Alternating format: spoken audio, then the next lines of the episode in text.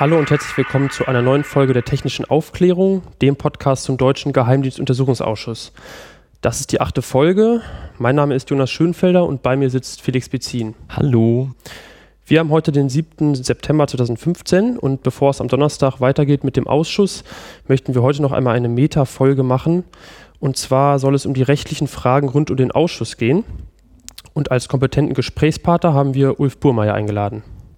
Genau, und der Ulf Burmeier, wer ihn noch nicht kennt, ist Richter am Landgericht Berlin und äh, mit dem Schwerpunkt Strafrecht und Ver Verfassungsfragen, ist außerdem Programmierer und schreibt gelegentlich für netzpolitik.org. Und wenn er dann noch Zeit findet, ist er auch noch Redakteur für die Zeitschrift Höchstrichterliche Rechtsprechung im Strafrecht HRS. Und da ich sicher bin, dass ich eine Menge vergessen habe, um Ulf korrekt vorzustellen, gebe ich das Wort direkt an Ulf. Hallo Ulf. Hallo, guten Abend. Guten Abend. Haben wir dich denn äh, so korrekt vorgestellt? Ja, ich Was denke, würdest das, du denn das noch? passt schon. Ja, das passt schon. Das sind so die, die Dinge, mit denen ich mich im Wesentlichen beschäftige. Das ist alles korrekt, ja. Sehr schön. Den Ulf haben wir natürlich als Juristen heute eingeladen, weil er genau diese Qualifikation hat. Und zwar möchten wir heute zusammen so ein bisschen die juristischen Aspekte des NSA-Untersuchungsausschusses beleuchten.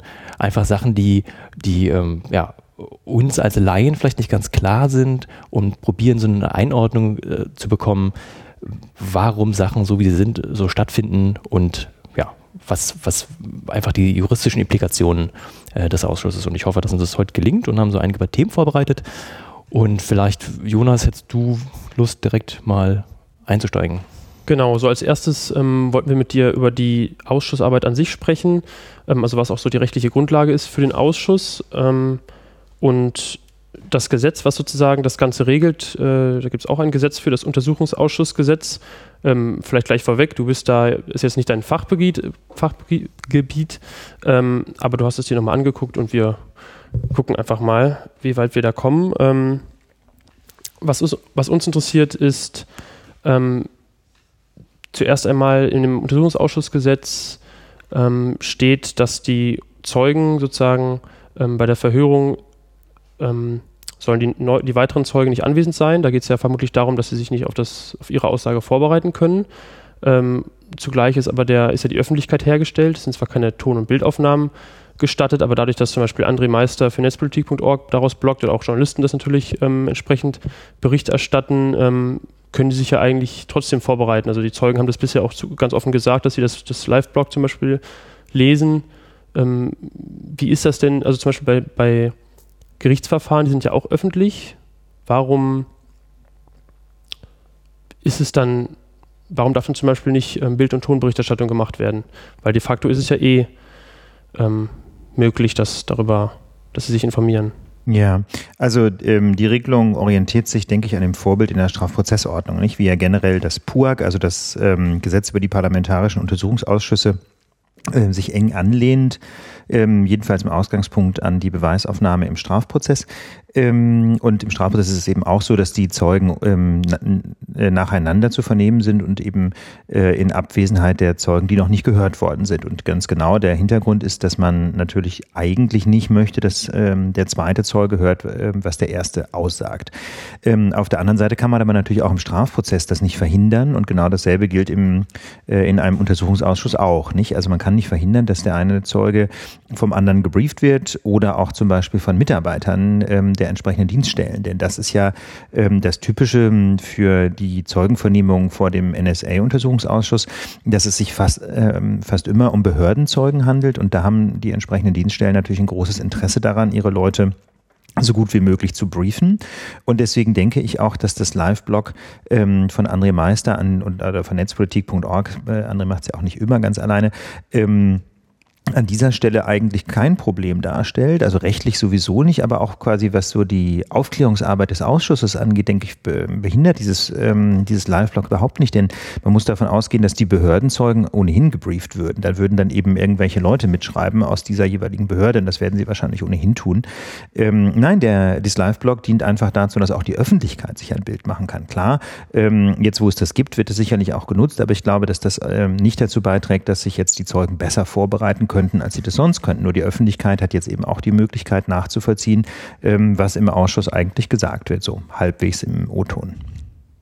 Macht es denn Sinn, wenn ich jetzt drin sitzen darf und ich darf rausbloggen, raustwittern, aber wehe, ich mache eine Tonaufnahme und wehe, ich lasse irgendwie machen ein Foto? Ist das sinnvoll, das so zu trennen? Es ist halt eine Entscheidung des Gesetzgebers. Ähm, Im Grundsatz finde ich es auch ganz vernünftig, ähm, dass man als Zeuge vor Gericht oder eben jetzt in diesem Fall vor einem Ausschuss ähm, nicht damit rechnen muss, dass das, was man da so sagt, gefilmt wird oder ähm, dass Tonaufnahmen gemacht werden. Denn äh, der Hintergrund ist ja, man soll möglichst wahrheitsgemäß Auskunft geben, damit der, das Gericht oder in diesem Fall eben der Ausschuss seinen Aufgaben äh, gerecht werden kann, also eine möglichst gute Sachaufklärung betreiben kann. Und ähm, alles, was Zeugen davon abbringen kann, die Wahrheit zu sagen, ist deswegen deswegen zunächst mal problematisch. Und ähm, wenn ich als Zeuge oder als Zeugin natürlich auch damit rechnen muss, dass ich gefilmt werde und dass meine Stimme tatsächlich übertragen wird, dann könnte ich mir vorstellen, dass es einfach zu gesteigerter Nervosität führt. Und ähm, nach allem, was ich so höre aus dem NSA, ist es ja auch so schon ähm, Standard, dass Zeugen sehr nervös sind. Nicht einfach, weil sie wissen, dass sehr genau hingeschaut wird auf das, ähm, was sie da so sagen und insofern denke ich, äh, dass das Verbot von, von Bild- und Tonaufnahmen letztlich dem Untersuchungszweck zugutekommt und würde das also nach wie vor für sinnvoll halten. Mhm. Super. Du bist ja, Jonas, du bist ja gerade eingestiegen mit dem Parlamentarischen Untersuchungsausschussgesetz. Vielleicht sollten wir das nochmal ein bisschen beleuchten, weil das ja die, die Grundlage ist dafür, wie der Ausschuss sich ja verhält. Das sind ja im Prinzip die Spielregeln, was darf man, was darf man nicht. Ich habe auch erlebt vor Ort, wir sind ja nun immer da, Jonas, ähm, seit jetzt äh, den vier letzten Sitzungen vor der Sommerpause, dass einfach zwischendurch auch mal reingeschaut wird. Da sitzt dann Herr Sensburg, der Vorsitzende, und schaut einfach nochmal nach, wie sind denn jetzt die, die Regeln? Was, was, mhm. was darf ich, was darf ich nicht? Oder ja. was, welche Anträge dürfen denn jetzt gestellt werden? Ähm, vielleicht so als, ja, wollen wir da mal ein bisschen über das Gesetz sprechen, weil ich habe gestaunt, so viele Paragraphen sind es gar nicht. So um die 40, glaube ich. Also ich glaube, jetzt so einen dicken, dickes, dicken Wälzer erwartet. Aber dennoch, ähm, ich habe mich hier gerade auf 36. 36 Paragraphen. Mhm. Und dennoch ähm, ja, so, so weitreichende Regelungen da drin. Ich denke, wir sollten, vielleicht kannst du noch allgemein was dazu sagen. Wo kommt so ein Gesetz her? Ähm, wer hat das mal, wer, wer kann so ein Gesetz gestalten? Wie, wie starr ist das? Wie alt ist das? Ah, also wenn ich das äh, richtig in Erinnerung habe, ist es so, dass das PUAC, wie wir es heute kennen, ähm, knapp 15 Jahre alt ist, ist glaube ich aus dem Jahr 2001. Und es gab da ähm, eine ziemlich umfangreiche Debatte damals im Bundestag. Also gerade Dieter Wiefelsbütz hat sich da sehr verdient gemacht, hat dann später auch darüber äh, promoviert über das Gesetz. Das war so ein bisschen sein, ähm, sein Lieblingskind, ähm, der langjährige Rechtspolitiker und Innenpolitiker der SPD. Ähm, ja, das ist letztlich einfach ein Gesetz, das der Bundestag beschlossen hat, so wie er auch alle anderen Gesetze beschließt. Aber es hat natürlich einen besonderen verfassungsrechtlichen Bezug, einfach weil ähm, Untersuchungsausschüsse ja typischerweise eingesetzt werden, um das Handeln der Regierung, also das Handeln der Exekutive zu kontrollieren. Das heißt also, in dem, in dem, was ein parlamentarischer Untersuchungsausschuss tut, konkretisiert sich das Kontrollrecht ähm, der Legislative, des Parlaments und damit letztlich ja der Volksvertretung und damit des Volkes gegenüber der Regierung. Auf der anderen Seite ist dieses Kontrollrecht auch nicht unbegrenzt, sondern es gibt so einen Kernbereich der exekutiven Eigenverantwortung, der insbesondere ähm, quasi innere, die innere Entscheidungsbildung der Regierung schützen soll. Das heißt also, ähm, diese parlamentarischen Untersuchungsausschüsse bewegen sich in einem Spannungsfeld. Eigentlich soll das Parlament natürlich möglichst viel in Erfahrung bringen können darüber, wie die Exekutive arbeitet, was sie für Entscheidungen trifft ähm, auf der anderen Seite gibt es aber bei den äh, bei Spitzenentscheidungen, gerade auch so des Bundeskabinetts, einen kleinen Bereich, äh, der eben nicht ausgeforscht werden darf, denn ähm, es soll ja eben eine Gewaltenteilung geben. Das heißt also auch die Exekutive hat einen bestimmten Bereich, in den die Legislative wiederum nicht reinregieren kann.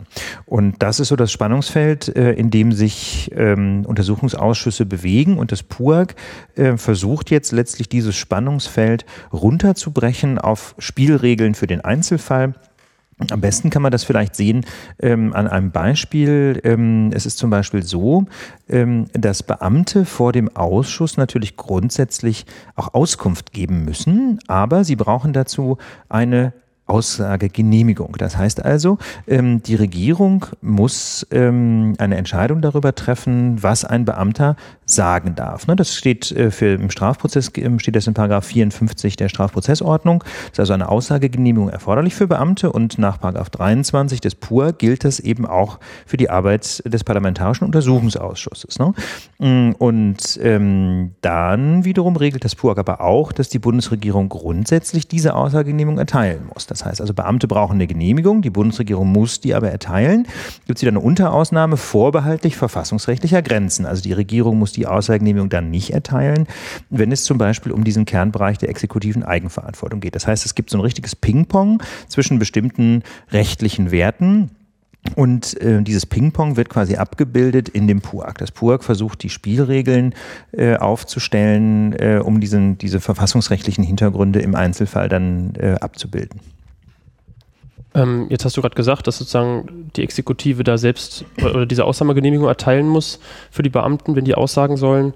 Ähm, da, also wie, wie gibt es denn da irgendeine Kontrollinstanz, die jetzt ähm, auf die Finger der Regierung dann schauen kann und sagen kann oder kontrollieren kann, ob das ähm, ob das so rechtens ist? Ja, es gibt da natürlich gerichtlichen Rechtsschutz. Nicht? Also grundsätzlich mal entscheidet das der Bundesminister, der zuständig ist, in bestimmten Sonderfällen auch die Bundesregierung. Und gegen diese Entscheidung wiederum ähm, gibt es dann gerichtlichen Rechtsschutz. Nicht? Also das ist auch wieder im PUAG ausdrücklich geregelt. Manche Fragen entscheidet der Bundesgerichtshof und die besonders heiklen Fragen entscheidet direkt das Bundesverfassungsgericht. Ne, da kann man dann Anträge stellen und ähm, dann entscheiden diese Gerichte darüber, was richtig ist. Dann dauert das natürlich. Das heißt also, äh, die Regierung hat da schon ein, ein enorm äh, oder sehr breite Möglichkeiten, auch die Arbeit des Ausschusses zu sabotieren, denn der Ausschuss kann jetzt ja auch nicht quasi ständig Entscheidungen der Regierung anfechten. Und selbst wenn er das tut, wenn er also die Ressourcen dazu hat, ähm, dann verliert er natürlich dadurch einfach Zeit, weil das ja mindestens einen Monat dauert, wenn nicht noch länger, äh, bis diese oberen Gerichte tatsächlich zu einer Entscheidung kommen. Hm, sehr schön. Ich habe das vor Ort einige Male erlebt, dass ähm, Zeugen, die geladen waren und aus Ämtern, also Beamte waren, wirklich auch den Satz äh, eingeworfen haben, ist nicht gedeckt von meiner Aussagegenehmigung. Oder noch viel besser, dass die Bundesregierung in Form von Herrn Wolf, der auch äh, in die hinteren Reihen unten im Ausschuss sitzt, ähm, denn sozusagen äh, reinruft und reingrätscht und sagt, äh, der Zeuge darf dazu nichts sagen. Ich muss ihn hier schützen. Die Bundesregierung, also er ähm, mit er, ähm, hat ihm dazu keine Aussage, Aussagegenehmigung erteilt. Wo ja auch ja, wirklich auch die Frage ist, wer, wer legt das fest, was der sagen darf und wie, wie kann ich nachweisen, dass aber genau das jetzt wichtig wäre. Ne? Also sowas habe ich zumindest jetzt ein paar Mal erlebt im Ausschuss. Ähm, oh. ähm, zu der Ladung der Zeugen, also die ist ja verpflichtend, wenn jemand einen sozusagen als Zeuge geladen wird. Genau. Ähm, kann man, ich vermute, es gibt keine Möglichkeit, ausländische Zeugen dazu zu zwingen oder gibt es da auch die Möglichkeit, ähm, ja, da können wir auch später noch im Verlauf der Sendung, wollen wir nochmal darauf zukommen, aber vielleicht jetzt schon mal vorweggegriffen, es sollen ja auch ähm, ausländische Zeugen, wie jetzt zum Beispiel der Facebook-Chef Mark Zuckerberg stehen als mögliche Zeugen äh, im Gespräch. Könnte man denn so jemanden irgendwie zwingen? Ich wüsste nicht, wie man den zwingen will. Also man, man kann das ähm, im Strafprozess kann man das versuchen, ausländische Zeugen zu laden. Das ist aber ein extrem komplexer Vorgang, der dann letztlich über den diplomatischen Weg ähm, vorbereitet werden muss. Ähm, das habe ich mir jetzt eigentlich noch nicht angeguckt, ob das nach dem, äh, ob das im PUAG auch geht, ehrlich gesagt. Mhm. Ähm, aber ich glaube, das ist ohnehin eine theoretische Möglichkeit, weil das Jahre dauern würde. Also bei Auslandszeugen ist man jedenfalls praktisch darauf angewiesen, dass die freiwillig kommen. Und müssen denn deutsche Zeugen zwingend kommen? Ja, deutsche Zeugen das müssen kommen. Wenn, es gibt natürlich bestimmte Gründe, aus denen die wiederum das Zeugnis verweigern können. Also sie müssten sich zum Beispiel nicht selbst belasten, wenn sie sich dadurch einer Straftat bezichtigen würden, aber oder wenn sie Verwandte bezichtigen müssten. Aber grundsätzlich müssen Zeugen erscheinen und müssen auch aussagen. Jedenfalls, äh, solange das, wenn sie Beamte sind, von ihrer Aussagegenehmigung gedeckt ist. Belastet sich nicht auch ein normaler Zeuge, gerade ein Beamter, wenn er wir kommen auf das Thema Selektoren noch, äh, fragwürdige Selektoren wissentlich äh, eingesetzt hat oder auch nicht eingesetzt hat. Also ist, ist eine persönliche Belastung verbunden oder ist ein Amt geschützt? Er ist jedenfalls grundsätzlich nicht durch sein Amt geschützt. Also es gibt bestimmte Ausnahmeregeln äh, für Richter zum Beispiel, ähm, die sich nicht so leicht strafbar machen durch, durch ihre Amtsführung, aber normale Beamte sind im Prinzip nicht geschützt. Das heißt also, wenn sie in ihrem Amt Straftaten begehen, äh, dann machen sie sich eben auch strafbar. Es gibt sogar eine Reihe von Straftaten, die man nur als Beamter überhaupt begehen kann. Ähm, und das sind dann natürlich Situationen, wo es auch sein kann, dass ein Zeuge einfach mal die Auskunft verweigern kann, weil er sich sonst äh, möglicherweise einer Straftat bezichtigen würde. Ganz genau, ja. Und ich gehe davon aus, eine Falschaussage ist wie beim Strafprozess ähm, genauso ja, illegal und man wird dann dafür bestraft, falls man eine Falschaussage treffen sollte, wie bei einem Strafprozess auch. Ja, ganz genau. Also da gibt es ausdrücklich eine Regelung im Strafgesetzbuch, dass für Untersuchungsausschüsse äh, die Regeln quasi analog gelten für Falschaussagen vor Gericht, wobei man sagen muss, dass der Ausschuss ja nicht vereidigen kann. Insofern gibt es nicht den Meineid vor dem Untersuchungsausschuss, aber die uneidliche Falschaussage gibt es oder auch mögliche fahrlässige Straftaten, ne? fahrlässige Falschangaben. Wo ist der Unterschied zwischen der vereidigten und der nicht vereidigten Aussage? Die Strafmaß ist der Unterschied. Ist, es, ist der wesentliche Unterschied. Ja. Also Meinheit ist ein, ist ein Verbrechen, also eine Freiheitsstrafe nicht unter einem Jahr und ähm, uneidliche Falschaussage ist halt einfach kein Verbrechen. Dann kommen wir vielleicht zum nächsten Thema, was äh, Felix hat es eben schon angesprochen, zu den Selektoren. Die sind ja ähm, jetzt gerade vor der Sommerpause ein großes Thema gewesen ähm, und jetzt immer noch im Gespräch. Äh, kurz nochmal zur Information. Also es sollen ja angeblich bis zu 40.000 Selektoren der NSA in BND-Systeme eingespeist worden sein, die deutschen Interessen zu widerstehen. Ähm, und da gibt es jetzt aktuell, findet da eben die Prüfung durch einen Sonderermittler oder auch Vertrauensperson genannt ähm, statt. Der ist, die Person heißt Kurt Graulich ähm, und wurde von der Bundesregierung sozusagen eingesetzt. Ähm, damit tritt ja im Prinzip der Bundestag, also die, ähm, ja, die Bundestagsabgeordneten tre treten ja ihr Recht zur Untersuchung ab. Das wurde ja auch viel diskutiert. Kannst du da sagen, wie das, ja, wie das rechtlich sozusagen aussieht, also der rechtliche Aspekt? Gibt es da vielleicht auch eine Diskussion darüber, ob der das dass der Bundestag überhaupt machen kann, sich da zu beschneiden in seinen Rechten? Ja, da gibt es ja ganz, ähm, ganz deutliche Proteste der Opposition, das muss man sagen. Also das ist eine Entscheidung der Ausschussmehrheit gewesen, der, also quasi der großen Koalition, die ja auch im Ausschuss äh, die Mehrheit hat, weil sie ähm, die Mehrheits, weil der Ausschuss ja die Mehrheitsverhältnisse im Bundestag nachbildet. Und ähm, es gab da ganz eindeutige Kritik ähm, der, ähm, der Minderheit, also der, der Opposition an dieser Einsetzung von Kurt Graulich als Sonderermittler. Denn ähm, durch diese Einsetzung wird effektiv ja verhindert, dass andere Mitglieder des Ausschusses Einblick in diese Lektorenliste bekommen. Das heißt also, Kurt Graulich ist ähm, die, die einzige Person, die nach dem derzeitigen Stand der Dinge überhaupt Einblick bekommt in diese Lektorenliste, stellvertretend für den Ausschuss. Und das bedeutet ja zugleich, dass die übrigen Ausschussmitglieder eben keine Möglichkeit mehr haben, diese Selektorenliste unabhängig zu prüfen. Sie müssen sich also darauf verlassen, dass die Wertungen, die Herr Graulich vornimmt, ähm, dann tatsächlich zutreffend sind. Und ähm, Grüne und Linke sind ganz offensichtlich nicht bereit, das hinzunehmen, weil sie sagen, wir möchten einfach selber prüfen, was denn da eigentlich an Selektoren Verwendung gefunden hat.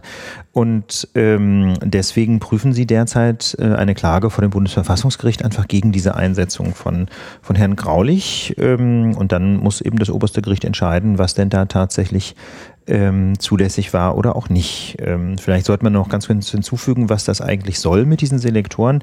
Ähm, es ist ja so, dass also der BND mit der NSA zusammenarbeitet bei bestimmten Abhörmaßnahmen und diese Selektoren sind quasi die Filter dafür, ähm, welche Informationen weitergeleitet werden an die Amerikaner. Und äh, da kann man sich natürlich vorstellen, wenn da jetzt zum Beispiel Selektoren drin sind, die eindeutig auf Deutsche zielen, äh, dann ähm, wäre das äh, sicherlich so ohne weiteres nicht unproblematisch. Ne? Denn der BND darf ja gerade keine Deutschen abhören normalerweise. Es gibt bestimmte Ausnahmeregelungen, aber jedenfalls darf er ganz sicher keine Informationen über Deutsche einfach so an die NSA weiterleiten, nur weil die NSA bestimmte Selektoren ähm, in diese Liste eingespeist hat. Insofern sind diese Lektoren, denke ich, wirklich der Schlüssel auch um das, um die Zusammenarbeit zwischen BND und NSA in diesem Bereich ähm, zu überprüfen. Und also ich persönlich kann ähm, die Kritik der Opposition daran nachvollziehen. Nicht? Denn die Selektorenliste sind, wie gesagt, die, der Schlüssel, zu, äh, um diese Zusammenarbeit bewerten zu können.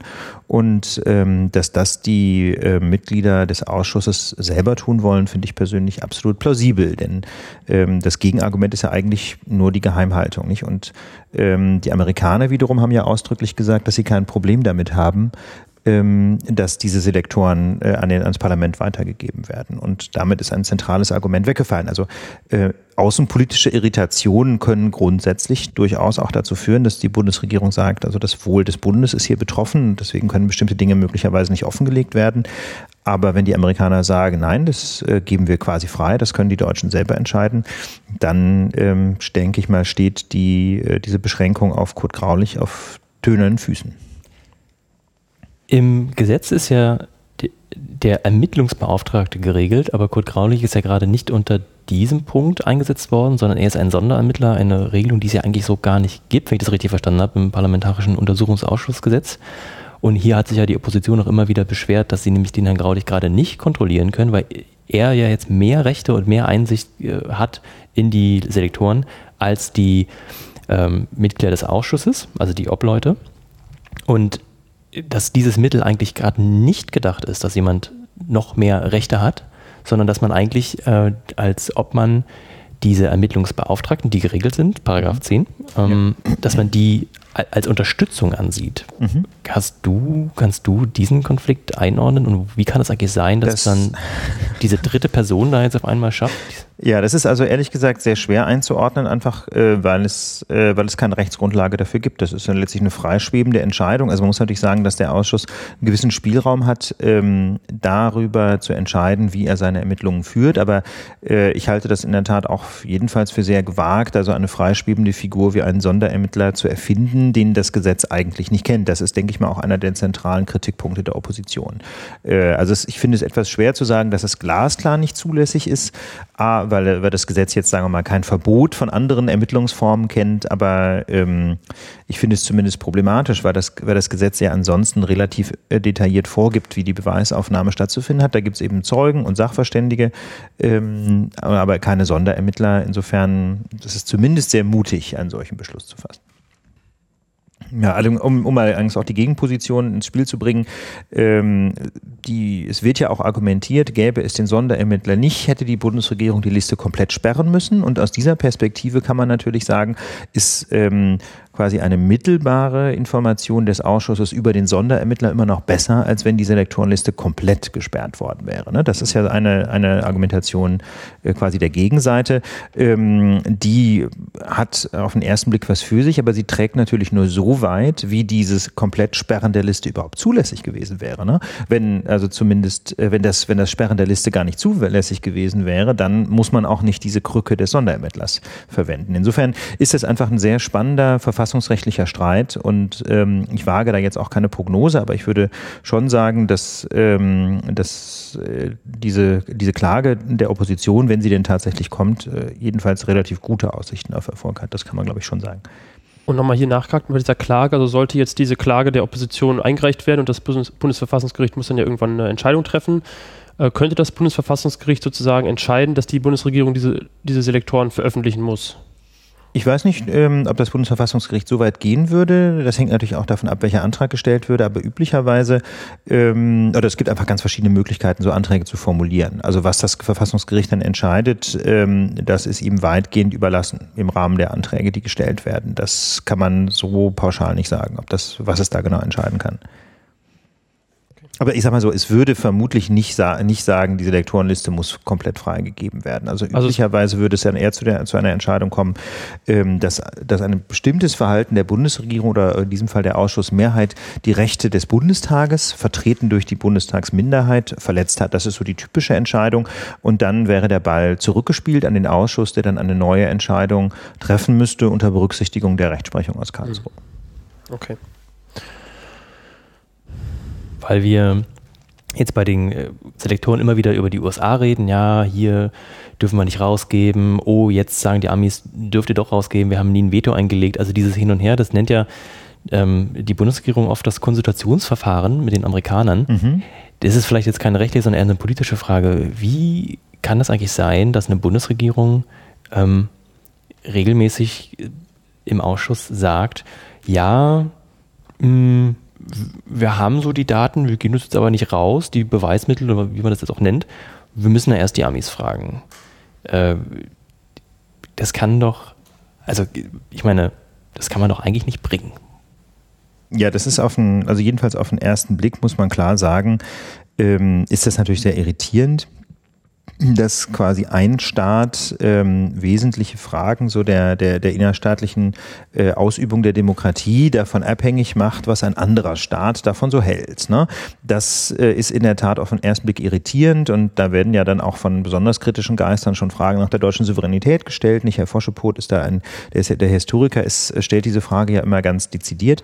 Ähm, ich denke, das mit, dem, mit der Souveränität äh, führt nicht so wirklich weiter, weil es ja durchaus eine souveräne Entscheidung der Bundesregierung ist, die Amerikaner zu konsultieren. Es ist ja nicht so, dass die Amerikaner quasi unmittelbar durchregieren, sondern die deutsche Regierung trifft diese Entscheidung. Also ich glaube, die Souveränitätsdiskussion ähm, führt an dieser Stelle nicht weiter. Ähm, viel spannender ist eigentlich die Frage, wie sich denn das ähm, begründen lässt. Und ähm, die guten außenpolitischen Beziehungen sind eben ein erheblicher Teil oder ein wichtiger Teil des Staatswohls. Und ähm, Geheimeinstufungen sind grundsätzlich möglich, um das Staatswohl zu schützen. Das ist genau das Problem, ähm, dass das alles so rechtliche Begriffe sind, die sich eben sehr schwer klar auf den Begriff bringen lassen. Was ist denn jetzt eigentlich das Staatswohl? Wird das wirklich gefährdet, wenn man diese Lektorenliste an den Ausschuss gibt zum Beispiel? Wird das durch eine bestimmte Detailinformation, die vielleicht von, von amerikanischen Geheimdiensten stammt, tatsächlich gefährdet? Welche Reaktion würden denn die Amerikaner wirklich zeigen, wenn bestimmte Dinge an die Öffentlichkeit kommen oder an den Ausschuss gegeben werden? Letztlich muss man sagen, sind das alles Vermutungen. Niemand weiß es. Es gibt äh, jedenfalls öffentlich bekannt ja keine klaren Drohungen der Amerikaner. Im Gegenteil, also nach, soweit das öffentlich geworden ist, haben die ja extrem cool reagiert bis bisher auf diese deutschen Ermittlungen. Auf der anderen Seite gibt es immer wieder Orakeln äh, von Seiten der Sicherheitsbehörden, vor allem der Geheimdienste, das so in die Richtung geht, naja, mit uns spricht jetzt einfach keiner mehr. Ja, die ausländischen Geheimdienste, gerade die Engländer zum, und die Amerikaner drohen, uns von den Informationen abzuschneiden, weil man ja bei uns nicht sicher sein kann, dass wir das nicht quasi leaken müssen an einen Ausschuss. Ähm, ich finde das problematisch, einfach weil man das überhaupt nicht prüfen kann. Nicht? Das sind ja letzten Endes letzten Endes Behauptungen. Ob das die Amerikaner oder die Engländer oder irgendwelche anderen befreundeten Geheimdienste tatsächlich zum Anlass nehmen würden, uns keine Informationen mehr zu geben, das weiß einfach niemand. Man, man kommt da nicht umhin, letztlich zu vertrauen darauf, was Bundesregierung und interessierte deutsche Geheimdienste sagen. Und das ist natürlich besonders schwierig äh, und besonders heikel, wenn gerade diese Geheimdienste eigentlich kontrolliert werden sollen. Das heißt mit anderen Worten, die haben sehr viele Möglichkeiten, ähm, ihre eigene Kontrolle zu beschneiden, indem sie einfach behaupten, die Bekanntgabe von bestimmten Informationen würde die Ausländer ähm, oder die, die ausländischen Nachrichtendienste verärgern und damit das Staatswohl gefährden. Das ist ganz schwierig, das wirklich zu überprüfen, aber ähm, ich glaube, man muss jedenfalls extrem vorsichtig sein dabei, weil natürlich die Gefahr des Missbrauchs auf der Hand liegt. Ne? Es gibt ja nichts, was für einen Geheimdienst äh, irgendwie komfortabler ist, als mehr oder weniger auf blauen Dunst eine Gefährdung des Staatswohls zu, äh, zu behaupten und damit die Aufdeckung vielleicht auch von von illegaler äh, Zusammenarbeit mit ausländischen Diensten äh, zu verhindern. Dann würden wir gerne auf die ähm, weiteren Zeugen des Ausschusses zu sprechen kommen. Und als erstes fällt einem, einem natürlich ein ganz ähm, bekannter Zeuge aus. Und zwar gibt es ja den Beweisschluss Z1 vom 8. Mai 2014. Und da heißt es, es wird Beweis erhoben zum Untersuchungsauf, äh, Untersuchungsauftrag durch Vernehmung von Edward Snowden als Zeugen. Mhm. Also es gibt einen Beschluss, dass Edward Snowden als Zeuge gehört werden soll. Nun wissen wir ja, dass er bis jetzt immer noch nicht gehört wurde. Und ähm, bis jetzt auf jeden Fall immer noch in, in Russland ähm, Asyl hat aktuell. Wie ist denn da die rechtliche Situation? Also da haben jetzt auch schon, wurde auch schon ganz viel, kommt man darüber lesen, da gibt es natürlich auch verschiedene Meinungen einfach von Juristen. Ähm, aber was hält denn die Bundesregierung ab, davon ab, ähm, Edward Snowden nach Deutschland zu holen und ihn hier zu befragen? Das fehlt einfach am politischen Willen. Das muss man so deutlich sagen. Es fehlt am politischen Willen. Natürlich wäre das rechtlich möglich. Es gibt im Ausländerrecht oder im Aufenthaltsgesetz reihenweise Möglichkeiten, äh, das, zu, äh, das zu ermöglichen, dass er einreisen kann.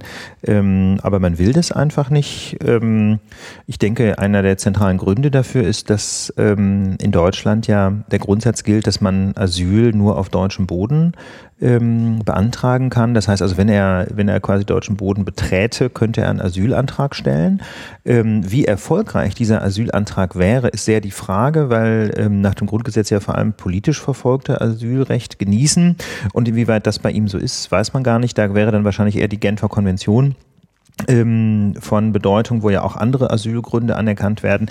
Aber jedenfalls ist das äh, Kernproblem, sobald er in Deutschland ist, verbessert sich sein rechtlicher Status. Er hat also äh, eine ganze Reihe von Möglichkeiten, um einen Schutzstatus zu bekommen. Und das wiederum würde natürlich zu diplomatischen Verwerfungen führen. Also das, glaube ich, ist an dieser Stelle schon plausibel zu sagen, dass es die Amerikaner vermutlich nicht gutieren würden, wenn Edward Snowden jetzt wie andere amerikanische Dissidenten ähm, in, zum Beispiel in Berlin leben würde und hier dann weiter arbeiten würde und äh, sich hier zum Beispiel frei bewegen würde. Also in Russland lebt er ja, soweit man weiß, undercover an einem geheimen Ort und, und sich jetzt vorstellen würde, dass er in, einfach in Berlin leben würde, so wie vielleicht äh, Jake Applebaum oder so, ähm, dann würde das die Amerikaner mit Sicherheit äh, verärgern. Und um da also gar nicht erst in die heikle Situation zu bekommen, über einen Asylanspruch oder einen sonstigen Schutzanspruch entscheiden zu müssen, äh, scheint sich die Bundesregierung wohl entschlossen zu haben, ihn gar nicht erst ins Land zu lassen. Dann kann er keinen Asylantrag stellen und diese ganzen äh, unangenehmen Fragen stellen sich nicht. Das ist hier aber natürlich meine, meine persönliche ähm, politische Wertung des Ganzen. Hm. Also ich kann das, ich kann natürlich nichts dazu sagen, was die Bundesregierung ähm, tatsächlich dazu bewogen hat, aber das scheint mir eine plausible Erklärung zu sein. Wäre er denn aus juristischer Sicht sicher in Deutschland mit einem, ich sage jetzt mal, laufenden Asylantrag? Wir wissen ja, dass es momentan gerade sehr lange dauert, bis die bearbeitet werden. Ist er denn vor Auslieferung sicher? Also das ist natürlich auch nochmal ein Problem. Im Auslieferungsrecht gibt es aber eine ganze Reihe von Spielräumen. Also man kann zum Beispiel ähm, aus, ähm, aus diplomatischen Gründen äh, die Auslieferung verweigern, wenn man einfach sagt, das wäre dem Ansehen Deutschlands abträglich, jemanden auszuliefern. Ähm, dann könnte man die Auslieferung verweigern und dann gibt es auch ein Auslieferungsverbot, äh, wenn dem Beschuldigten in dem Land, in das ausgeliefert werden soll, äh, die Todesstrafe droht. Nicht? Dann müssten die USA also zusichern, dass die Todesstrafe nicht nicht verhängt oder jedenfalls nicht vollstreckt wird, sonst dürfte nicht ausgeliefert werden nach dem Gesetz über die internationale Rechtshilfe. Dazu müsste man ja wissen, äh, unter welchem Strafaspekt er angeklagt ist. Das ist ja, momentan sind ja, glaube ich, die Terrorgesetze von, ähm, weiß ich nicht genau aus welchem Jahr. Gilt es denn? Aus dem Ersten Weltkrieg. Aus dem Ersten Weltkrieg ja, genau. noch. Mhm. Ja, das gibt so bestimmte Gesetze, die, die so ein bisschen dem Hochverrat und Landesverrat äh, entsprechen in Deutschland und, ähm, und die stammen noch aus der Zeit des Ersten Weltkriegs in der Tat, ja. Der, der sogenannte Espionage Act. Genau, ja. der Espionage Act. Äh, würde dann die Bundesregierung abwägen müssen, ob ihm denn in dem Land die Todesstrafe droht, wo wir ja wissen, ja, in den USA wird die Todesstrafe noch vollstreckt, oder wird dann in den Straftatbestand geguckt. Und dann, wie du gerade meintest, muss eine Zusicherung eingeholt Genau, es geht um den konkreten Fall. Es geht nicht um das Land pauschal. Es geht um den konkreten Fall. Ähm, also zum Beispiel, wenn es um einen minder schweren Vorwurf ginge, wie keine Ahnung, vielleicht Diebstahl oder so, dann könnte unproblematisch in die USA ausgeliefert werden. Äh, ich weiß nicht, ob die wegen eines so geringen Vorwurfs sich die Mühe machen würden, aber da droht ja konkret nie die Todesstrafe, also könnte dann auch ausgeliefert werden. Ähm, und hier müsste im konkreten Fall geguckt werden. Ich glaube, der Espionage Act sieht aber die Todesstrafe vor in bestimmten Fällen und dann müssten die USA tatsächlich zusichern, dass die jedenfalls konkret nicht verhängt, verhängt oder nicht vollstreckt würde. Ähm, die CDU-CSU hat ja dann vorgeschlagen, Edward Snowden im Ausland, also zum Beispiel in Russland zu vernehmen, damit er eben nicht nach Deutschland kommt. Wäre das rechtlich ohne Probleme möglich? Ähm, beziehungsweise gibt es da vielleicht irgendwas, was dagegen spricht, dass die Zeugen nicht vor Ort vernommen werden? Also da gibt es, ähm, da gibt es im PUAG, soweit ich das sehe, gar keine Regel zu, weil natürlich an diesen Spezialfall niemand gedacht hat.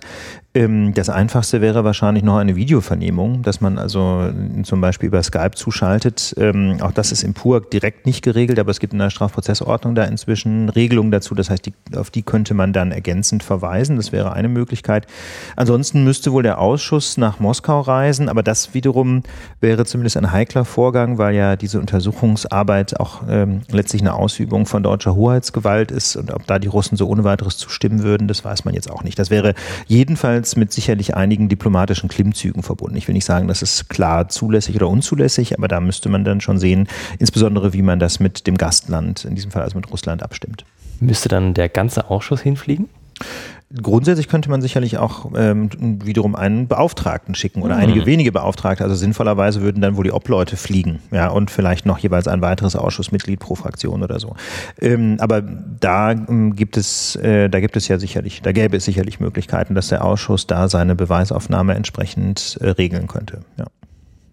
Und für alle, die sich fragen, warum genau das jetzt auch nicht gemacht wurde oder warum es keine Videovernehmung gibt, äh, Jonas, du hast rausgefunden in der, in der Recherche, dass die Anwälte von Snowden sich momentan gegen eine Videovernehmung gestellt haben und sie Sie gesagt er sagt nur aus äh, vor Ort in Berlin. Ist das korrekt? Ja, da bin ich jetzt auch nicht ganz sicher, ehrlich gesagt. Das, also mit der Videoaufzeichnung weiß ich nicht, aber auf jeden Fall meine ich gelesen zu haben, dass die Snowden-Anwälte eben da, das sozusagen die, an die Bedingungen geknüpft haben, also die Aussage an die Bedingungen geknüpft haben, dass er dann auch nach Deutschland kommen darf.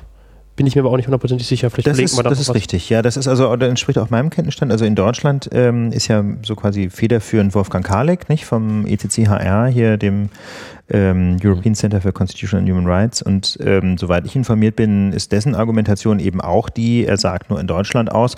Und der Grund dafür ist ganz offensichtlich, dass er eben in Deutschland einen Asylantrag stellen könnte. Ne? Das, das, ist aus Sicht von, von Wolfgang Kalek, denke ich, ich, meine, ich kenne jetzt die Akten nicht, aber halte ich das für absolut plausibel, ähm, dass er sagt, wenn er schon aussagt, dann möchte er dafür auch nach Deutschland kommen, einfach weil er dann sehr gute Chancen hätte, denke ich, auch hier bleiben zu können. Mhm. Dann habe ich mal noch eine abstrakte Frage. Dafür bist du ja immer zu haben, Ulf, so wie, ich dich gerade wahrnehme. Und zwar, jetzt nehmen wir mal an, ähm, die USA sind ja bekannt für ihre Extrajudicial Rendition Flights, die sie äh, unter anderem ja auch anscheinend durch Deutschland gechannelt haben. Wenn die jetzt Snowden entführen würden auf deutschem Boden, weil er eigentlich gerade irgendwie übermorgen zur, zur Zeugenaussage möchte, ist und ist das dann eine Straftat? Nach deutschem, nach deutschem Recht wäre das sicherlich strafbar, ja. Das wäre ganz sicher strafbar, wenn die jetzt nicht aus irgendeinem Grunde ähm, das quasi in, in deutsche gesicherte rechtliche Bahnen überführen. Aber wenn die jetzt, wenn die jetzt, ich sag mal, ja, um so wirklich einen völlig fiktiven Fall zu bilden, wenn jetzt eine CIA-Einheit unter Legende einreist und ihn in Berlin auf der Straße aufgreift und in eine Botschaftslimousine bringt und dann irgendwie mit, äh, keine Ahnung, irgendwie mit Schlaftabletten gefügig macht und dann in den nächsten United Jet nach New York setzt, äh, um es mal jetzt wirklich so wie im Stile eines Agenten-Thrillers irgendwie durchzudenken, äh, das wäre natürlich nach deutschem Recht strafbar, klar. Ja, und es wäre außerdem auch eine grobe Verletzung der deutschen Souveränität, äh, die sicherlich ähm, einige diplomatische Verwerfungen nach sich zöge. Und deswegen muss man das auch ganz deutlich, denke ich mal, als ähm, ja einfach als eine fiktive Idee äh, bezeichnen. Also ich glaube, so weit würden die Amerikaner nicht gehen. Das ist auch einfach, weiß ich nicht, das ist auch einfach eine zu große Bloßstellung letztlich, ja. Ne? Wenn man sich zu solchen, so, zu solchen Mitteln brutaler Gewalt hinreißen lässt als Staat, das ist ja auch dem eigenen Ansehen sehr abträglich. Und deswegen gibt es da ja auch in der Geschichte Geschichte nur relativ wenig Beispiele dafür. Also ein bekanntes Beispiel ist ja, äh, wie jedenfalls nach der gängigen Geschichtsschreibung der Mossad ähm, Herrn Eichmann aus Südamerika entführt hat und dann nach, äh, nach äh, Israel gebracht hat, um ihm dort den Prozess zu machen. Wobei es auch da ähm, durchaus ja Kritik geht an der, an der klassischen Geschichtsschreibung. Gibt es ja auch Leute, die sagen, das sei eigentlich vor allem der einheimische Geheimdienst gewesen, der ihn gefangen hätte und der Mossad hätte ihn quasi nur übernommen. Also das, die Details ähm, wird man vermutlich nie aufklären können, aber jedenfalls das eine der ganz bekannten Ausnahmen, ja, wo es eben doch mal offenbar vorgekommen ist, dass äh, auf fremdem Grund und Boden äh, oder fremdem Hoheitsgebiet äh, mal Geheimdienste Personen entführt haben. Ich glaube, das passiert sonst nicht so oft. Und weil wir gerade bei Geheimdiensten auf, auf deutschem Boden sind, die Spionage, was ja ein Teil der Geheimdienstarbeit ist, ist doch in Deutschland strafbewehrt. Ja, grundsätzlich schon, ja. Mhm. Wie kannst du dir das erklären, dass es dennoch ähm, weltweit das Normalste ist anscheinend, dass jedes Land verschiedene Geheimdienste hat und die überall tätig sind und alle wissen es und man arbeitet da eigentlich auch gerne mal zusammen, wie man das äh, ja jetzt nun auch im Ausschuss festgestellt hat.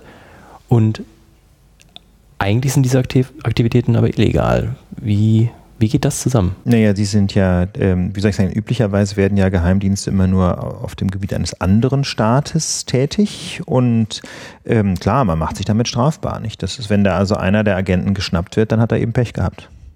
Ja, das heißt also auch amerikanische Agenten machen sich in Deutschland strafbar, ähm, aber mein Eindruck ist, dass, ähm, wie soll ich sagen, der, äh, der politische Wille jetzt nicht so furchtbar intensiv ausgeprägt ist, ähm, dann zum Beispiel amerikanische Agenten tatsächlich zu verfolgen. Also ähm, auch im Kontext Merkel-Handy hat es, wenn ich das richtig in Erinnerung habe, nur einen Fall gegeben und der ist auch nicht äh, mit Strafverfolgung überzogen worden, sondern ausgewiesen worden, was ja eher so eine Art symbolischer Protest war gegen das Abhören des Merkel-Handys.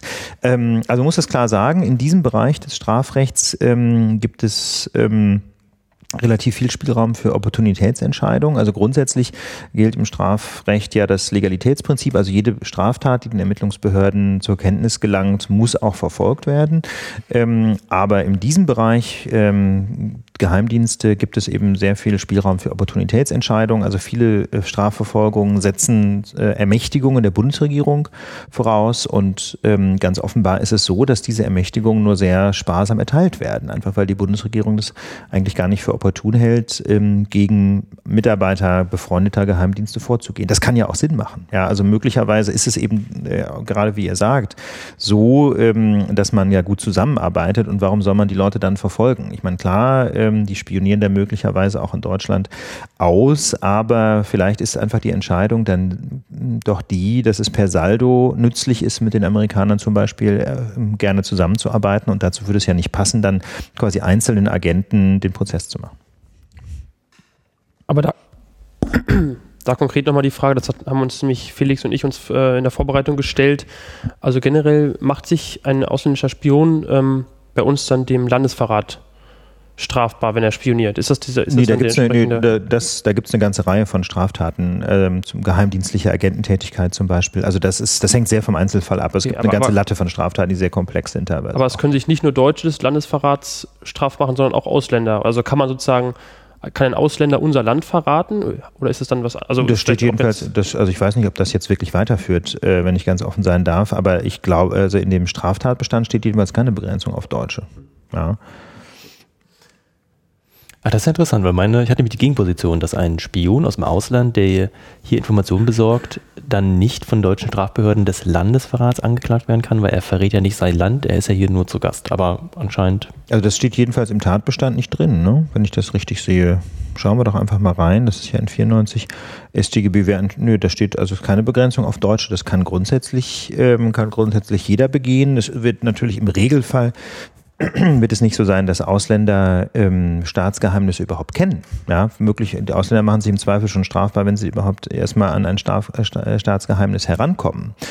Ähm, aber grundsätzlich mal, wenn jetzt zum, stellen wir uns mal vor, ja, ein CIA-Mitarbeiter von Bundesamt für Verfassungsschutz eingeweiht wird, ja, haben wir ja jetzt gerade erlebt, ähm, dass da X-Keyscore ähm, in in Zusammenarbeit zwischen amerikanischen und deutschen Geheimdienstmitarbeitern in Deutschland ähm, eingesetzt wurde. Wenn jetzt also zum Beispiel ein Amerikaner, der da mitgearbeitet hätte an diesem Projekt, wenn der jetzt ähm, zur Bild-Zeitung gegangen wäre oder zur Süddeutschen und das verraten hätte, dann hätte der sich jedenfalls auch wegen Landesverrats strafbar strafbar gemacht, denke ich mir so. Also wie gesagt, das ist wirklich immer ganz heikel zu sagen, wer macht sich wie strafbar, da muss man den Fall sehr genau konstruieren, aber das wäre jedenfalls in einer solchen Konstellation durchaus denkbar.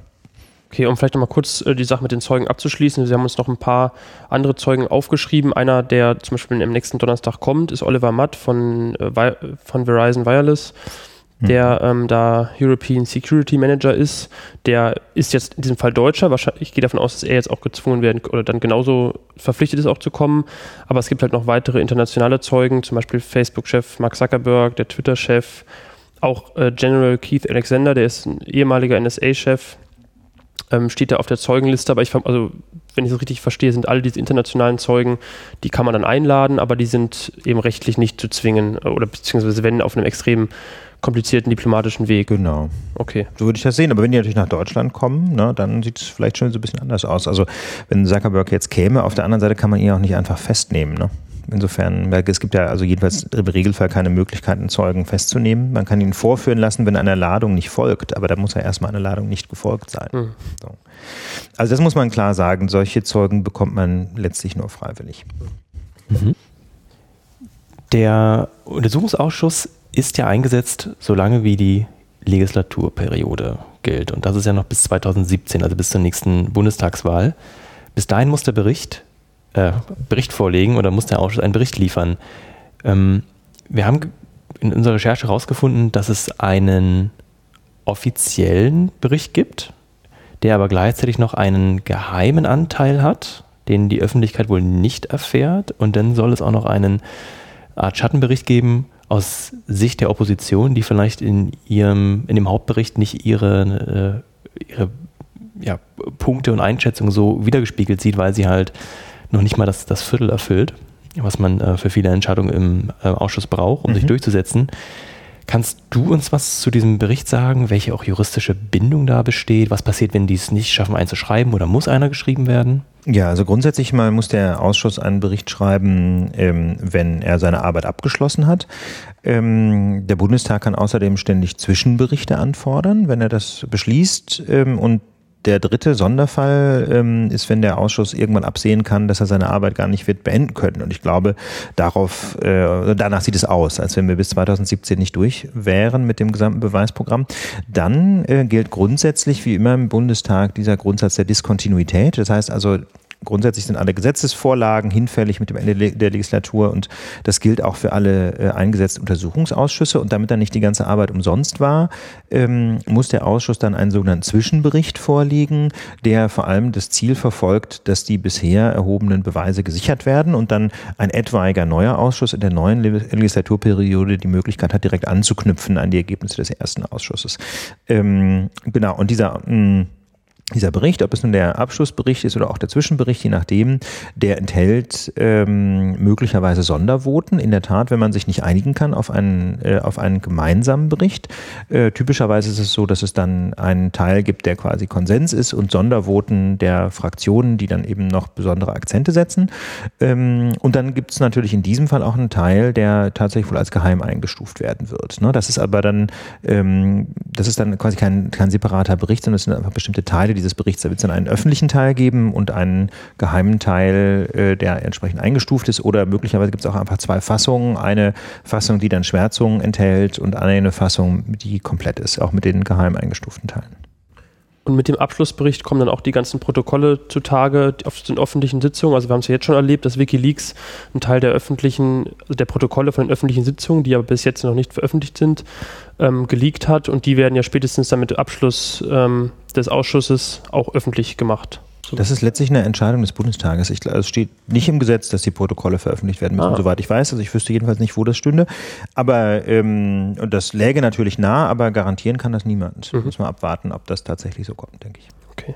Und ich habe auch gehört, dass in den ähm, Abschlussberichten oder in dem Abschlussbericht Empfehlungen ausgesprochen werden. Also der Ausschuss kann ja oder kann Empfehlungen aussprechen zum Beispiel jetzt für eine Reform von den Geheimdiensten oder irgendwelche Gesetzesänderungen, mhm. ähm, sind denn diese Empfehlungen, die der möglicherweise ausspricht, bindend oder muss denen dann nachgegangen werden oder ist es dann wirklich nur so eine ganz lockere Empfehlung, die Letzteres, nicht? Letzteres einfach deswegen, weil, äh, weil ähm, ja der Ausschuss letztlich nicht die Gesetzgebungsherrschaft des, des Bundestages äh, überstimmen kann. Nicht der Bundestag entscheidet in eigener Kompetenz und insbesondere wenn der Bericht zum Ende der Legislatur vorgelegt wird, dann äh, kann, kann ja über das Gesetz dann erst der nächste Bundestag entscheiden. Da kann also ja kein Ausschuss aus der jetzigen Legislatur quasi den, den dann neu zu wählenden Bundestag ähm, binden. Das heißt also, hier geht es dann eher um eine politische Signalwirkung. Ne? Es ist natürlich für den neuen Bundestag dann nicht so ganz einfach oder für die neue Bundestagsmehrheit völlig zu ignorieren, was möglicherweise in einem solchen Ausschussbericht auftaucht. Aber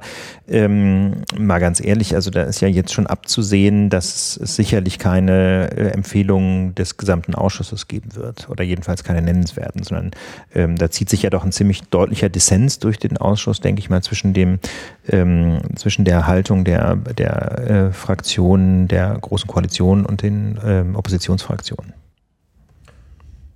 Ich hätte tatsächlich noch zwei Sachen zur Arbeit des Ausschusses, die mir ähm, jetzt eingefallen sind. Und zwar ähm, hast du gerade das Wort der Einstufung benutzt bei den Berichten. Ne? Berichte mhm. können eingestuft sein, also damit nicht der Öffentlichkeit zugänglich, beziehungsweise nur ein Teil und also halt die, äh, die verschiedenen Formen der Einstufung. Mhm. Das gleiche passiert ja auch mit ähm, Beweismitteln im Ausschuss, dass ja. re regelmäßig Beweismittel eingestuft sind, ja. was die Obleute genau wie die eingestuften Sitzungen immer wieder in die Bredouille bringt, weil man darf nicht so richtig drüber reden. Ja. Und und auch dann natürlich, auch wenn man denn davon erfährt und einen Einblick gewinnt und Vermutung anstellt, kann man außerhalb des Saales dann auch wieder nicht drüber reden. Also man weiß Sachen, die man eigentlich gar nicht wissen darf und wehe, man benutzt diese in seinen weiterführenden Argument Argumentationen. Aber das Wissen kann man sich ja nicht wegdenken. Hast du auch das Gefühl, dass die, dass die Anzahl der eingestuften Dokumente einfach, ähm, ja, exzessiv eingesetzt wird als Mittel, um vielleicht nicht diesen Ausschuss, aber generell um, um die Arbeit einer Bundesregierung und ihrer Behörden der öffentlichen Kontrolle zu entziehen? Ja, das ist natürlich jetzt äh, für mich etwas schwer zu beurteilen, wenn man dazu, glaube ich, ähm, einfach mehr anwesend sein muss oder näher dran sein muss an der Arbeit dieses konkreten Untersuchungsausschusses. Ähm, was du geschildert hast, ist natürlich quasi das Standardargument der Opposition, dass der Geheimschutz die Aufklärungsarbeit erschwert und ich finde das auch plausibel. Ähm, ich finde es aber jetzt schwierig zu sagen, dass die äh, Einstufung exzessiv eingesetzt wird, denn das kann man letztlich nur für jedes einzelne Dokument einschätzen, ob dieser äh, ob das hätte eingestuft werden müssen oder nicht. Das finde ich ein bisschen schwierig, das pauschal zu sagen. Ich denke, dass es, äh, dass es offensichtlich Dokumente gibt, die eingestuft oder die zu Recht eingestuft sind. Ähm, und ich weiß, weiß einfach nicht genug über die konkrete Arbeit des Ausschusses, um sagen zu können, ähm, dass Dinge zu Unrecht eingestuft sind. Aber klar, jede Einstufung äh, behindert Aufklärungsarbeit. Das ist, denke ich, völlig klar. Super. Damit wären wir jetzt auch schon beim Ausblick auf die Arbeit des Ausschusses, was noch kommen soll, ähm, vielleicht ja, einfach auch für die Hörer äh, als äh, Hörerservice äh, angekündigt sind von den Themen die Aufarbeitung des, äh, der Machenschaften der Zusammenarbeit mit dem GCHQ und weiterführend auch mit den Five Eyes. Und eines der großen nächsten Themen, ähm, die auf der Agenda stehen, sind auch der sogenannte Geheime Krieg und der äh, Drohnenkrieg. Ähm, ich weiß nicht, Ulf, inwiefern sind denn das deine Themen? Hast du dich mit der, mit ähm, diesen Themen vielleicht gerade mit dem Drohnenkrieg schon auseinandergesetzt? Ja, das ist, ähm, also mein Wissen beschränkt sich dann natürlich auf das, was man so in der Presse lesen kann. Aber ähm, also wenn ich das richtig verfolgt habe, ähm, gibt es eben immerhin einige Anhaltspunkte dafür, dass ähm, auch auf deutschem Boden bestimmte Mitwirkungshandlungen vorgenommen werden ähm, am Einsatz von Drohnen, von Kampfdrohnen durch die Amerikaner, die dann ja wiederum auch zur Tötung von Beschuldigten und vor allem auch von unschuldigen Zivilisten geführt haben. Das heißt also, ähm, das sieht so aus, als wenn ähm, zwar nicht unmittelbar Drohnen gesteuert würden von deutschem Boden aus, aber zum Beispiel bestimmte Formen der Satellitenaufklärung auf deutschem Boden stattfinden, zum Beispiel auf der Basis ähm, der US Air Force in Rammstein, ähm, die dann wiederum in, interessante Informationen liefern für den Einsatz von Kampfdrohnen. Äh, andere Berichte weisen darauf hin, dass jedenfalls Nachrichtenverbindungen über Rammstein laufen, dass also quasi äh, Daten, die, äh, die Kontrollzentren äh, der Drohnen, die ja wohl sich in den Vereinigten Staaten befinden, über Rammstein dann die Drohnen tatsächlich steuern, weil irgendwelche Satellitenverbindungen über, über Rammstein laufen. Also die Details sind natürlich alle streng geheim. Insofern weiß ich da auch nicht mehr, als in der Presse steht, aber das ist einfach sehr heikel, weil ähm, die Tötung von ähm, jedenfalls von Zivilisten, wohl aber auch von fremden Kombattanten ohne ein gerichtliches Verfahren äh, völkerrechtlich ausgesprochen heikel ist. Also es ist wohl nicht hundertprozentig illegal, aber es ist ähm, schwer einzuschätzen, oder sagen wir, es ist jedenfalls sehr schwer, es als legal zu bezeichnen. Es ist zumindest ein, ein völkerrechtlicher Graubereich. Und ähm, da wiederum ist es ein Problem, wenn die, äh, wenn deutsche Stellen da mitwirken oder wenn das auch von deutschem Boden passiert mit Billigung deutscher Stellen. Denn ähm, die Amerikaner, die in Deutschland tätig sind, brauchen ja alle irgendeine Form von Erlaubnis dafür, auch wiederum von deutschen Stellen. Äh, insofern äh, begibt sich da auch äh, die Bundesregierung, sofern sie mitwirkt oder an, diesen, an diesen Handlungen in ein rechtliches, ähm, sehr unsicheres Terrain, mal ganz vorsichtig formuliert. Aber könnte man da nicht ähm, als Gegenposition, also sozusagen aus Sicht der Amerikaner zum Beispiel so argumentieren, das ist ja also, also wenn ich es richtig verstehe, ist das so eine US-Basis, ist dann zum Beispiel amerikanisches Hoheitsgebiet. Ähm, warum kümmert es dann eigentlich die Deutschen, was da gemacht wird? Also Nee, das, ist ja, das ist ja kein amerikanisches Hoheitsgebiet, das bleibt ja deutsches Staatsgebiet. Und da gilt auch ganz klar deutsches Recht. Also da, äh, auch wenn das Amerikaner sind ähm, und, oder amerikanische Militärangehörige, gilt, solange die in Deutschland tätig sind, deutsches Recht. Das ist ja genau das Problem. Deswegen hat es ja auch schon Strafanzeigen gegeben gegen deren Tätigkeit. Äh, die sind bislang im Sande verlaufen, weil, man, weil es wohl schwer war, einzelne Personen namhaft zu machen. Aber es ist jetzt nicht so, dass das quasi rechtlich äh, in Ordnung wäre, was da geschieht. Das kann man wirklich nicht sagen. Und ist das auch bei den ähm, Standorten der amerikanischen Geheimdienste in Deutschland? Jetzt zum Beispiel in Bad Aibling gibt es ja da diesen bekannten äh, fensterlosen Komplex der NSA und verschiedene andere. Den Degger-Komplex in Wiesbaden fällt mir noch ein. Ich dachte, also hatte das bisher so verstanden, dass das sozusagen zwar deutsches Staatsgebiet, aber amerikanisches Hoheitsgebiet ist und somit ähm, ja, man denen da auch nicht zu nahe kommen kann oder, oder irgendwie die da ihr Recht durchsetzen können auf diesem Gebiet. Aber dem ist nicht so. Das ist also, das ist also eher faktisch so, dass deutsche Stellen da einfach nicht tätig werden, ne? sondern ähm, dass es da möglicherweise einfach quasi Absprachen gibt, dass die Amerikaner da selber für ihre Sicherheit sorgen oder dass deutsche Stellen da auf diesen, auf diesen Arealen nicht tätig werden. Da gibt es Absprachen und bestimmte völkerrechtliche Verträge, aber man kann jetzt nicht sagen, dass es deswegen kein deutsches Hoheitsgebiet wäre oder deutsches Recht nicht mehr gilt. Es ist eher so, dass man auf die Durchsetzung deutschen Rechts faktisch verzichtet, auf diesem Terrain. Was hältst du von der Weltraumtheorie, um das hier nochmal einzuwerfen? Also die Weltraumtheorie soll ja besagen, ähm, vom BND aufgestellt, dass Daten, die zum Beispiel dort auch wieder Bad Aibling, ähm, die auf dem Boden mit Satellitenanlagen erhoben werden, mit Hilfe von Satelliten, die ja nicht offensichtlich auf deutschem Boden sind, das wiederum dann keine deutschen Daten sind. Ja, also das ähm, geht es ja um Eingriffe in das Telekommunikationsgeheimnis. Nicht? Da ist also die Frage, ob letztlich der Schutz von Artikel 10 des Grundgesetzes eingreift bei dem Zugriff auf Daten äh, von Satelliten. Und ähm, da muss man ganz klar sagen, dass äh, die Rechtsauffassung des BND äh, eigentlich von niemandem geteilt wird in der, in der Rechtswissenschaft. Also es ist eigentlich unumstritten, ähm, dass auch im Ausland grundsätzlich äh, das Telekommunikationsgeheimnis gilt und dass zum Beispiel auch ausländische Staatsbürger davon grundsätzlich äh, geschützt werden. Das heißt also, der BND bräuchte eigentlich eine gesetzliche Grundlage. Die Weltraumtheorie ähm, die versucht das so ein bisschen wegzudefinieren und das ist, denke ich, einer der zentralen Punkte, auch wo ähm, wo ich persönlich rechtlichen Reformbedarf sehe. Also entweder muss man das einfach sein lassen, diese Form der, der, ähm, der Überwachung der Telekommunikation, oder wenn man denn politisch der Meinung ist, dass das weiter stattfinden muss, dann muss man eben eine klare rechtliche Grundlage schaffen. Es ist ja nicht so, dass man äh, das Telekommunikationsgeheimnis nicht auch einschränken könnte. Durchaus geht das, es wird ja auch ständig gemacht. Äh, nur da braucht es eben eine saubere gesetzliche Grundlage. Und die Weltraumtheorie umgeht letztlich ähm, die Tatsache, dass es keine solche rechtliche Grundlage gibt. Ich weiß nicht, ob du von dieser Sitzung weißt. Am 22. Mai 2014 wurden ehemalige Verfassungsrichter als Zeugen geladen, um eine Einschätzung abzugeben. Unter anderem auch der Hans-Jürgen Papier, der vielleicht vielen ein Begriff sein kann.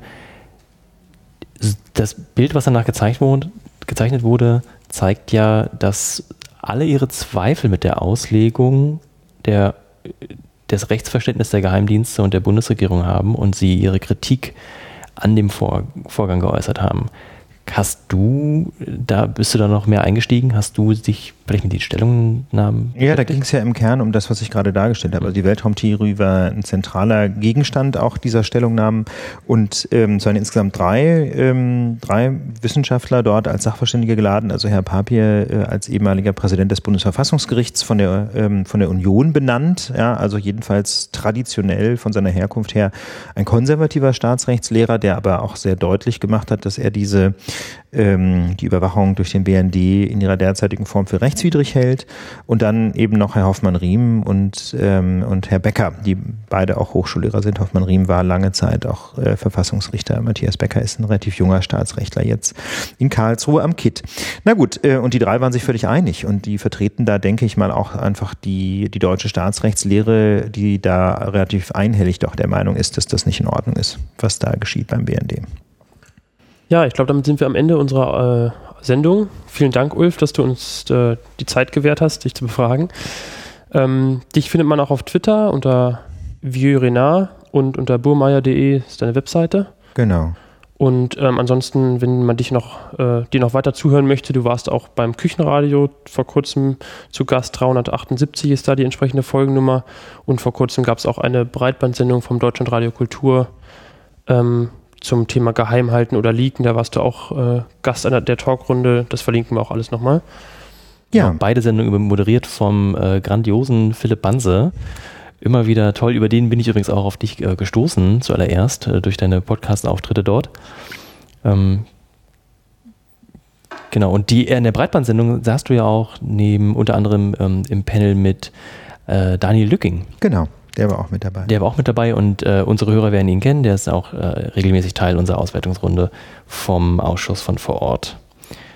Genau, apropos Ausschuss. Ähm, der nächste ist, haben wir glaube ich schon gesagt, jetzt am kommenden Donnerstag.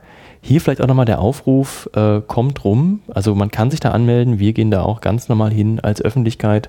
Äh, nein, ich habe keinen Presseausweis. Äh, vielleicht noch nicht. Journal ähm, Jonas studiert ja Journalismus. Du hast, ja, du hast ja deinen Presseausweis schon, ne? Ein Presseausweis, aber keine Bundestagsakkreditierung. Genau, die muss man sich separat holen. Aber das Schöne ist, der ist öffentlich, da kann jeder rein.